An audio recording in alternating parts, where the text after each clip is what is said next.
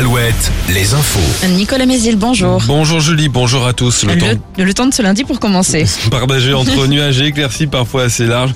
Les maxis resteront stables entre 20 et 23 degrés cet après-midi. Actuellement, on relève 10 au Lyon d'Angers, mais déjà 15 degrés à Fontenay-le-Comte. Il fait aussi 14 à Chaland, 13 à Saumur, 12 à Cholet. Le soleil s'imposera toute la semaine avec même des températures en hausse au fil des jours. L'ouverture aujourd'hui du procès d'un prêtre traditionnaliste devant la cour d'assises de Vendée. L'homme de 56 ans est soupçonné de viol et d'agression sexuelle sur des mineurs. 27 victimes recensées en Vendée et d'autres départements comme la Charente-Maritime entre 1995 et 2020.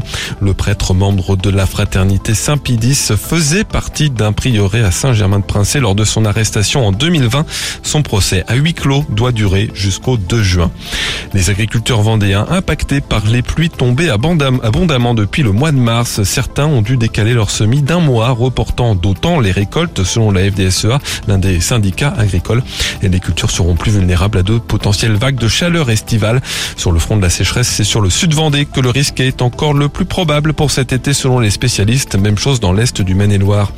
Au chapitre emploi, la société Soprasteria recrute, spécialisée dans le conseil des services numériques et l'édition de logiciels. Elle annonce le recrutement de 450 personnes cette année à Angers, mais aussi à Nantes et au Mans. La moitié de ces embauches concernent de jeunes diplômés pour des CDI. L'alias hier sur le vieux port de La Rochelle. Les rugbymen du stade Rochelet ont paradé au milieu de dizaines de milliers de supporters venus les acclamer, les jaunes et noirs, vainqueurs de la Champions Cup samedi soir pour la deuxième année consécutive.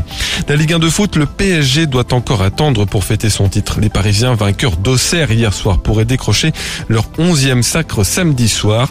Hier également, Angers a fait match nul contre Reims de partout. Nantes est toujours en position de relégable à deux journées de la fin du championnat après sa défaite contre Montpellier samedi. Et puis en D1 féminine, les joueuses de l'Olympique lyonnais ont elles été sacrées championnes de France pour la 16e fois hier.